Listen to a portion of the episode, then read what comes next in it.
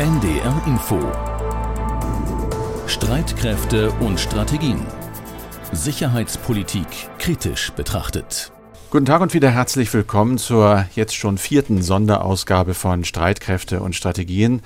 Im Studio sind wieder Andreas Flocken, der sicherheitspolitische Experte bei NDR Info, seit vielen Jahren verantwortlicher Redakteur von Streitkräfte und Strategien und ich bin auch da.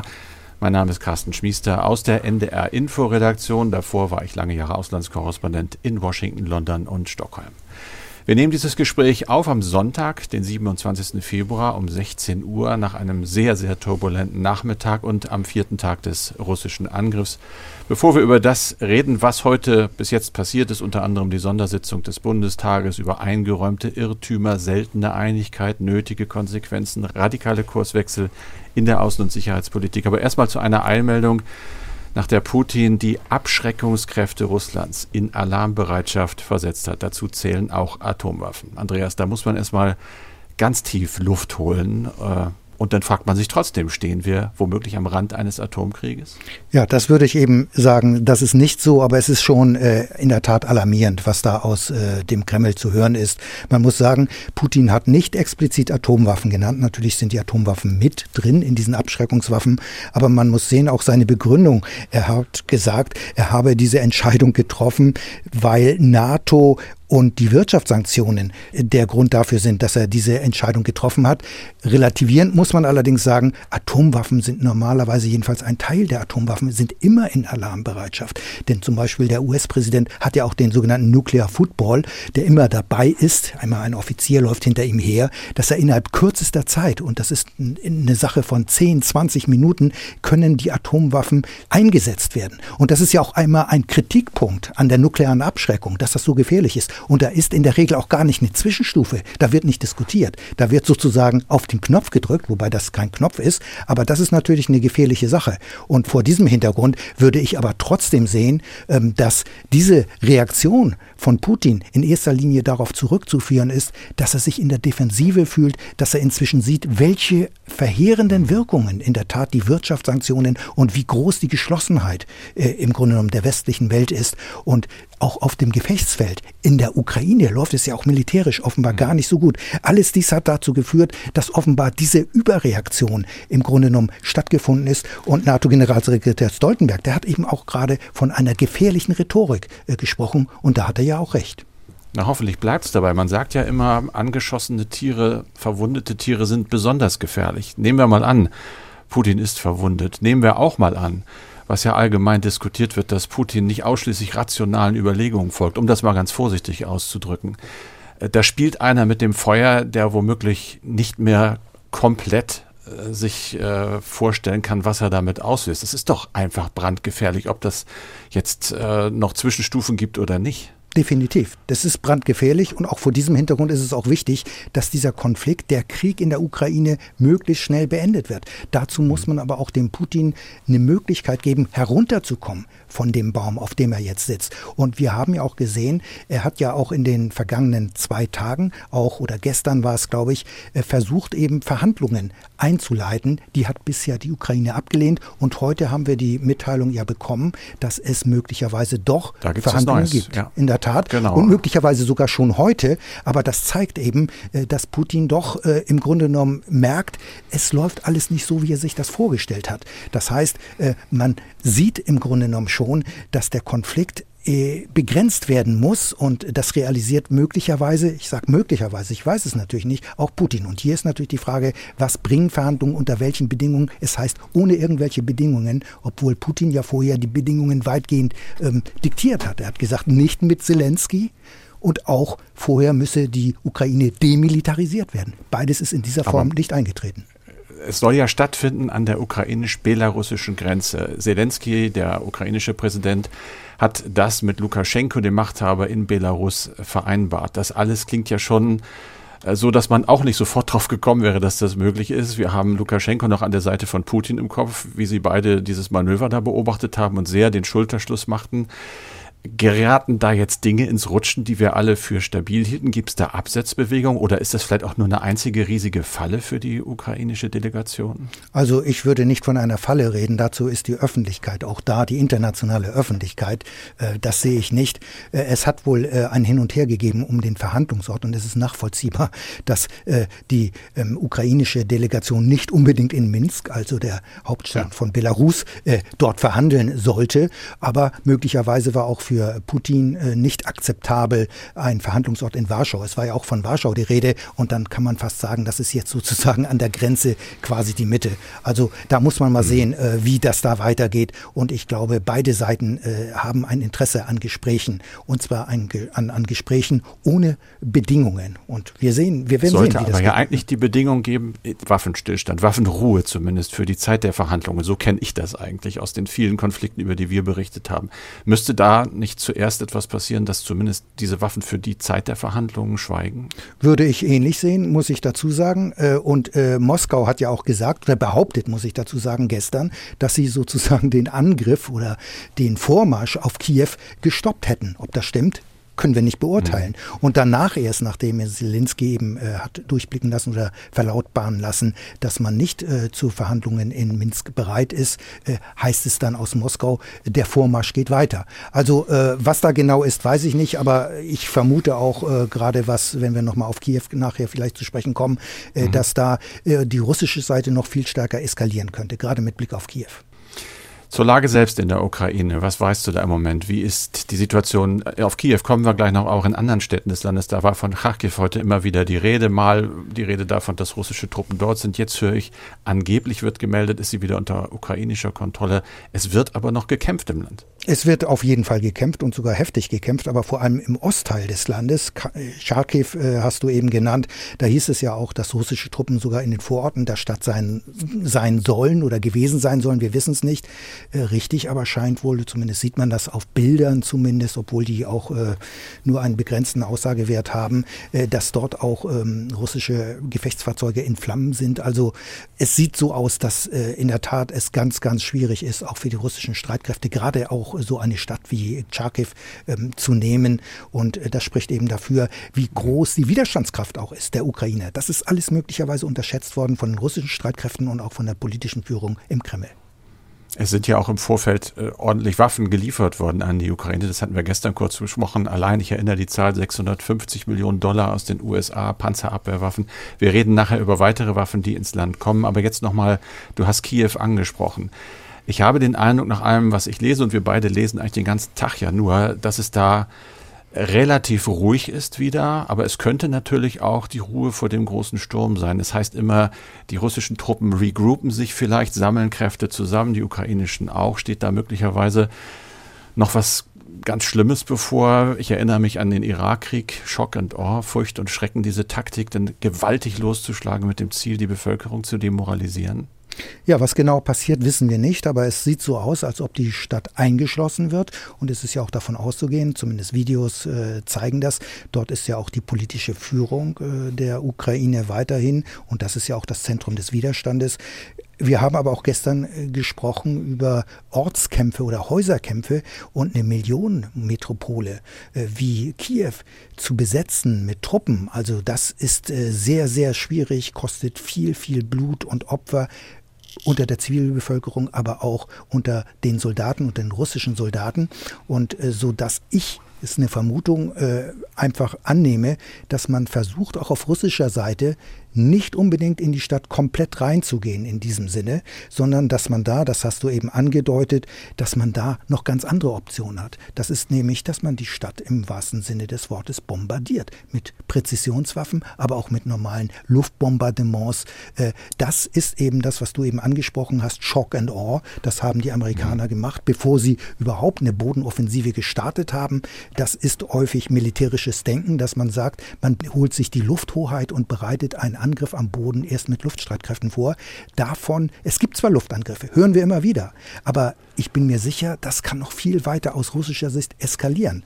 Und äh, das ist möglicherweise, ich will nicht sagen ein Trumpf, aber das ist möglicherweise die Absicht, die Strategie, dass man sagt, guck mal, wir bleiben jetzt erstmal da, wo wir sind, äh, schließen äh, Kiew ein und dann schauen wir mal, was die Verhandlungen bringen und möglicherweise äh, geht es dann weiter mit der militärischen Eskalation, wenn die Verhandlungen nicht so laufen, wie das möglicherweise der Kreml sich vorstellt. Aber wie das genau läuft, das wissen wir nicht. Mhm. Da müssen wir abwarten. Aber ich bin mir sicher, Kiew ist weiterhin das Zentrum, das Zentrum des Angriffs, weil man dort auch die ähm, politische Führung von Kiew sozusagen zur Konzession zwingen will und weil sie dort sitzt. Und eigentlich wollte man die ja enthaupten. Enthauptungsschläge nennt man das auch bei Shock and Awe, dass man die politische Führung, wie damals Saddam Hussein, wollte man damals bekommen. Und so ein Denken haben wir ja möglicherweise auch im Kreml. Aber wir stellen ja tatsächlich fest, die Wehrhaftigkeit der Ukrainer ist hoch. Das, glaube ich, kann man Definitiv, sicher sagen. Sie sind auch erstaunlich, finde ich, gut ausgerüstet mit militärischem Gerät. Sie sind offenbar auch erstaunlich gut informiert und ausgebildet. Und trotzdem hat Zelensky, der Präsident, aufgerufen, äh, eine internationale Truppe von Freiwilligen aus dem Ausland. Das fiel mir heute noch auf, wahrscheinlich als schräge Randnotiz dieses Tages. Äh, wie muss ich mir das vorstellen? Hat er Söldner ins Land gebeten? Nein, ich habe das so verstanden, muss ich sagen, dass er ukrainische Landsleute meint, die im Ausland sind, dass die sich bei ihren Botschaften melden sollen und dann mhm. im Grunde genommen versuchen, ihr Land mitzuverteidigen. Ich würde sagen, effektiv bringt das so kurzfristig sowieso nichts, weil die natürlich auch militärisch ausgebildet werden sollen und müssen. Aber es ist auch ein politisches Signal, äh, dass die Ukraine um Hilfe ruft und Unterstützung weiter anfordert. Und das geht ja auch permanent. Wir haben das auf der Münchner Sicherheitskonferenz gesehen, als Zelensky da war. Das war im Grunde zugleich eine Anklage, gleichzeitig eine, ein, ein Hinweis, danke für die westliche Staatengemeinschaft, aber auch der Hinweis, ihr tut noch nicht genug. Er hat ja auch immer gefordert, präventive Sanktionen. Sanktionen sollten schon früh, viel früher einsetzen, nicht erst nach dem Überfall auf das Land. Aber äh, diese Strategie ist das möglicherweise, äh, die in der Auswirkung nicht sofort unmittelbar äh, zu, zutage treten kann.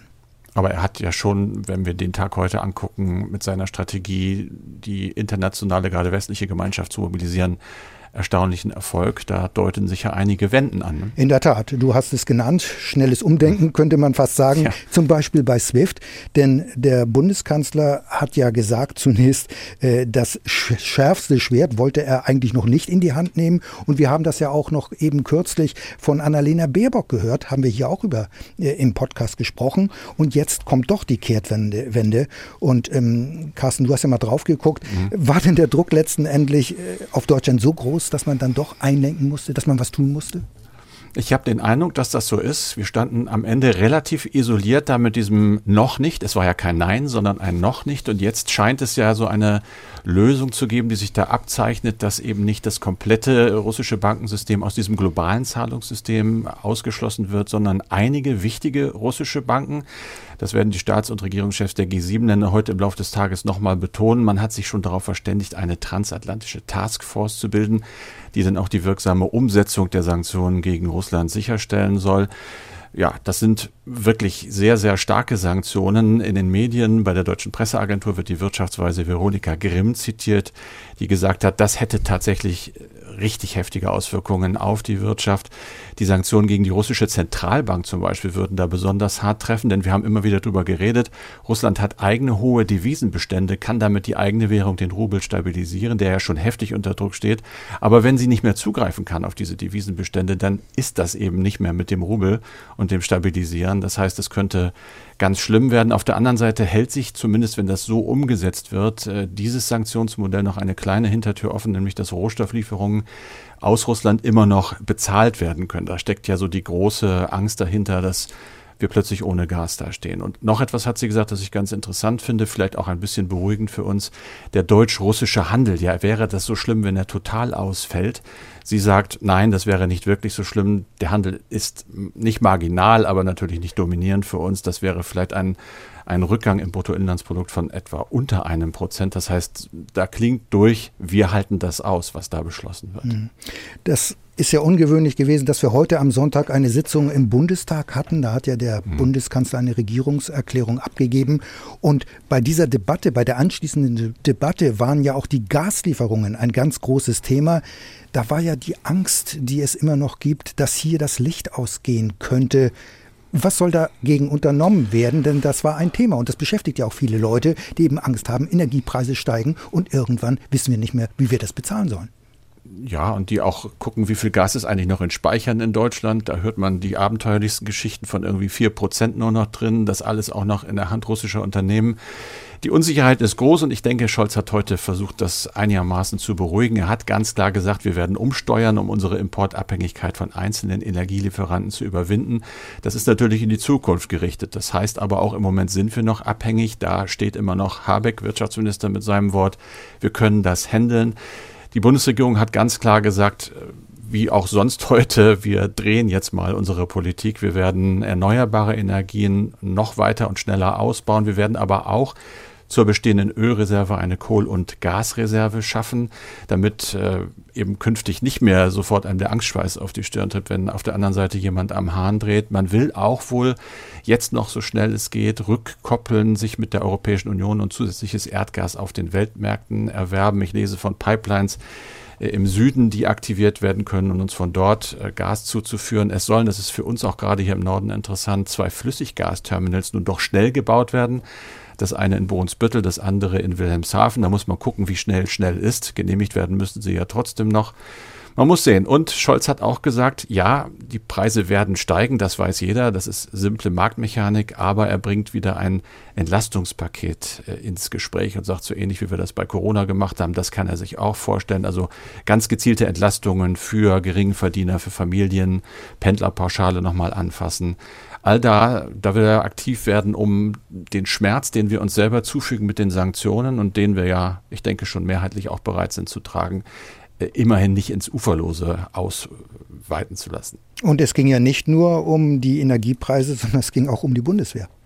Da ging es um richtig viel Geld, ja. Das hat mich auch gewundert. 100 Milliarden Sondervermögen, Andreas, und zwar im Grundgesetz verankert. Künftig, sagt Scholz, werden wir mehr als zwei Prozent des Bruttoinlandsproduktes für die Verteidigung ausgeben. Das ist ja eine alte NATO-Verpflichtung. Und als Donald Trump nach US-Präsident war auch sein Hauptkritikpunkt gerade an die Adresse von Berlin. Immer das, das Motto war ja, ihr nutzt unsere Sicherheit, aber ihr wollt nichts dafür ausgeben. Die Frage ist nur, Andreas, 100 Milliarden klingt riesig. Aber reicht das aus? Und selbst wenn, wie schnell könnte das denn sinnvoll ausgegeben werden, um die Bundeswehr umzubauen? Also das sind ja gleich mehrere Fragen. Also die ja. Summe ist schon riesig, das muss man sagen. Also ich war total überrascht, obwohl sich das schon mhm. andeutete. Vorher muss man sagen, da war immer die Rede auch schon in äh, den äh, Verteidigungskreisen ja von Sondervermögen etc., weil im Augenblick auch die ähm, Verhandlungen stattfinden. Die Ressortgespräche sind, glaube ich, in dieser Woche sogar abgeschlossen und demnächst im kommenden Monat wird es die Eckwerte geben für den Haushalt. Und 100 Milliarden nur für die Bundeswehr. Das ist unglaublich. Im Augenblick muss man sagen, und Scholz hat ja, ich sag mal so, Scholz hat ja auch noch mehr gesagt. Er hat ja gesagt, die Verteidigungsausgaben werden steigen. Und eigentlich mhm. war das gar nicht so vorgesehen. Wir haben in diesem Jahr ein Etat von 50 Milliarden für die Bundeswehr. Man muss sagen, fast 50 Prozent sind davon aber Personalkosten. Das muss man sagen. Und eigentlich war vorgesehen in der Finanzlinie, dass nach den 50 Milliarden in diesem Jahr es wieder abwärts geht. Runter auf 47 Milliarden über die nächsten Jahre bis 2026. 26, glaube ich. Und das wird jetzt eine Trendumkehr sein. Das heißt, jetzt werden die ähm, Verteidigungsausgaben steigen. Sie werden jetzt bei 50 Milliarden, wenn sie in diesem Jahr bei 50 Milliarden sind und vielleicht gibt es noch was drauf, werden sie immer weiter nach oben gehen. Und 2% Ziel, das muss man sich mal vorstellen. Ich bin nicht so gut im Rechnen, aber da kann man von ausgehen, das sind mindestens wohl, würde ich mal so sagen, 60 Milliarden Euro im Jahr für die Bundeswehr. Das ist, viel Geld ist, das ist wahnsinnig das ist, viel Geld. Ja, aber das klingt jetzt erstmal gut, nur wenn man, wir, wir haben ja im Moment alle den Eindruck, es ist doch schon sehr dringend, da ist lange zu wenig gemacht worden. Wie schnell kriegen wir die Bundeswehr dahin, dass man das, was heute auch im Bundestag verlangt worden ist, von ihr auch erwarten kann, dass sie nämlich verteidigungsbereit ist und zwar ohne Abstriche. Da hast du eindeutig recht. Das ist nämlich die nächste Baustelle, die es gibt. Also Geld allein bringt es nicht. Es muss neue hm. Strukturen geben und da ist es ja auch angedacht worden. Da haben wir ja diese Eckpunkte für die äh, Bundeswehr, die im Mai vergangenen Jahres von Annegret Kramp-Karrenbauer aufgelegt worden sind. Dieses Papier ist aus diversen Gründen erstmal gestoppt worden äh, von der neuen Verteidigungsministerin, aber Konsens besteht bei allen Seiten, dass die Einsatzfähigkeit der Bundeswehr gefördert und gestärkt werden muss. Es wird immer wieder Kritik geübt, dass es zu viel Kommandos und zu viel Stäbe gibt. Ich sag's mal ein bisschen platt und vielleicht nicht ganz mhm. so konform. Es gibt zu viele Häuptlinge und zu wenig äh, Indianer. Und das soll geändert werden. Das heißt, die Truppe ist, wir haben auch schon mal drüber gesprochen, soll kaltstartfähig sein. Wir haben auch gesagt, mhm. es ist, die Bundeswehr ist nicht in der Lage, von heute auf morgen 600 Soldaten sozusagen in den Einsatz zu schicken. Die Vorbereitung dauert lange und das soll geändert werden und es muss auch geändert werden, unabhängig. Es sind noch so viele Baustellen, auch Beschaffung, brauchen wir nicht drüber zu reden, dauert jahrelang bis das und die werden immer teurer und, und, und. Also äh, ich finde, ähm, das geht nicht von heute auf morgen, da stimme ich dir zu. Aber, Aber äh, die Zeichen stehen ja schon auf, jetzt ist der Tritt einfach in den Allerwertesten da und jetzt muss sich da mal was bewegen, oder? Also das äh, ist ja eine gute Bedingung für wirklich auch schnelle und radikale Reformen. Ja, also das ist definitiv so und da freut sich natürlich, muss man auch sagen, natürlich die Wehr- und Rüstungsindustrie. Denn die kann jetzt produzieren und kann neue Aufträge generieren. Alles das äh, gehört natürlich auch dazu. Aber grundsätzlich äh, haben wir dann möglicherweise in absehbarer Zeit eine Bundeswehr, Streitkräfte, die auch einsatzbereit sind. Denn bisher sind sie es nicht. Wir machen auch die ukrainische Armee einsatzbereit, so wie wir es vor ein paar Wochen noch nicht für möglich gehalten hätten, mit Waffenlieferung. Auch lange ein No-Go in dieser Krise. Jetzt plötzlich geht es. Die Rede ist von Stinger, äh, Raketen, mit denen Hubschrauberflugzeuge abgeschossen werden können, Panzerfäuste, teilweise eigene Lieferungen, dann auch über Drittländer. Überrascht dich das? Ja, das überrascht mich, weil äh, bis vor äh, wenigen Tagen hieß es ja noch anders. Äh, keine Waffenlieferung etc. Also das heißt, äh, das ist eine Umkehr von 180 Grad. Denn bisher hat es immer geheißen, wir liefern keine Waffen in Krisen- und Kriegsgebiete. Und äh, Waffen sind bisher eigentlich grundsätzlich nur in NATO- oder EU-Länder gegangen. Dann gibt es noch Länder, die gleichgestellt sind mit NATO und EU, zum Beispiel Australien etc. Aber Anspruch und Wirklichkeit klaffen ja jetzt schon immer wieder auseinander. Wir haben diese ganzen äh, Kriegswaffen an äh, Ägypten, Fregatte etc. Schiffe wurden noch in den letzten Regierungstagen der alten, der großen Koalition geliefert. Und wir haben die Waffenlieferung an Saudi-Arabien, die sind in einem Krieg verwickelt, im Jemen. Also es sind viele Widersprüche da und einem, einem potenziellen Bündnispartner wie die Ukraine, ähm, dem, dem verweigert man diese Waffensysteme. Also das passte alles nicht zusammen. Da sind so viele Widersprüche und mhm. jetzt versuchte man sozusagen aus diesen Widersprüchen herauszukommen und sozusagen sozusagen diesen gordischen Knoten quasi zu durchschlagen. Gibt es denn eine Chance, dass die ukrainische Armee diese Waffen auch noch in die Hände bekommt, solange sie existiert, solange sie damit etwas anfangen kann? Ja, das ist eine, eine, eine gute Frage, weil es wird jetzt alles dauern, bis die Waffen dort sind, wo sie gebraucht werden. Wir haben das Beispiel dieser 5000 Gefechtshelme. Die sind in dieser Woche übergeben worden, in Polen übergeben worden. Ob die in der, in der Ukraine schon sind, keine Ahnung. Und ich höre nur, es ist viel, viel schwieriger, diese Panzerabwehrwaffen, diese 1000, die eben in die Ukraine geliefert werden sollen, dort hinzubringen, zu übergeben. Das heißt, es sind äh, viele Sachen, die beachtet werden müssen. Mhm. Hinzu kommt noch, normalerweise muss man auch die Soldaten oder wer auch immer das bedient, mal kurz ausbilden damit. Das heißt zwar, das geht ein Tag, äh, würde reichen und man muss auch, muss sich, sage ich mal so, einmal scharf schießen mit dem Gerät. Und ich höre nur, 1000 Panzerabwehrwaffen heißt es zwar, aber damit ist die Munition gemeint. Wie viele Abschussgeräte es sind, äh, das bleibt offen. Ähnlich ist es bei Stinger, bei den Bodenluftraketen. das sind eben, wie man so schön sagt, äh, Fire and Forget. Äh, das heißt, die werden abgeschossen und dann ist das, ist das Gerät, die Waffe weg. Und dann hat man, wenn man einen Probeschuss macht, mindestens hat man ja nur noch 499. Und man kann ja äh, die, den Bediener oder den Soldaten nicht einfach losschicken und, und, und äh, gibt mündlich eine Einweisung und dann schieß mal. Also das ist eine komplexe Sache. Und ob die effektiv helfen können, äh, kurzfristig jedenfalls, da bin ich mir sicher, das geht nicht. Höchstens mittel- oder langfristig, also Wochen etc. Das hieße, dass der Konflikt Wochen und Tage dauert, was Andreas und ich ja bestimmt nicht hoffen. Wir hoffen sicherlich, ja, ja. Dass es bald Verhandlungen gibt, dass es einen Frieden dort gibt, einen Waffenstillstand gibt, auch wenn alle Skepsis geboten ist. Was ich heute eindrucksvoll fand, war diese Sitzung im Bundestag. Wir haben einen gemeinsamen Entschließungsantrag von SPD, Grünen, FDP und Union, der dieses Vorgehen der Regierung auf das Schärfste verurteilt. AfD und Linke waren nicht dabei, aber der Bundestag hat sich heute, wie ich fand, ja, stark gezeigt. Er war ohne böse Häme, er war sehr sachlich und hat auch Deutschland in einer Lage positioniert, wie ich finde, die auch international, das kriegt man gerade in den sozialen Netzwerken mit im Westen sehr anerkannt wird. Das war ein Weckruf natürlich, dieser Angriff. Deutschland ist jetzt wach geworden, ganz offensichtlich. Wir schauen, was die Verhandlungen bringen. Ein Zitat noch von Karl Bildt vielleicht zum Schluss, ehemaliger schwedischer Ministerpräsident. Der hat heute etwas ernüchternd denn vielleicht doch gesagt, es kann Frieden geben. Ich übersetze frei aber nicht mit Putin im Kreml. Der muss weg. Ob es soweit kommt, wir bleiben am Thema natürlich. Das war auch diese Ausgabe wieder von Streitkräfte und Strategien mit Andreas Flocken und mit Carsten Schmiester. Wir sind morgen selbstverständlich wieder für Sie da, wenn Sie wollen, ab 17 Uhr. Und wenn es Ihnen nicht passt, dann hören Sie sich das Ganze als Podcast an, abonnieren es vielleicht auch. Und es gibt auch sehr viel mehr Informationen und Podcasts in der ARD Audiothek das Gesetz der Rangordnung. Das wissen sogar die Hühner, dass es so etwas gibt. Früher war es so, da hat sich das Stärkste, Gesundeste, vielleicht auch das Klügste nach oben gearbeitet. Heute arbeiten sich die nach oben, die den schlechtesten Charakter haben. Thies Christoffersen war ein unbelehrbarer, zynischer Faschist, Holocaustleugner und Verfasser der längst verbotenen Broschüre Die Auschwitz-Lüge. Ich war in Auschwitz, äh, KZ Auschwitz, äh, kommentiert als Sachverständiger für den Anbau von Pflanzenkautschuk. 44 vom Januar bis Dezember. Das Lager machte einen ordentlichen, sauberen, gepflegten Eindruck.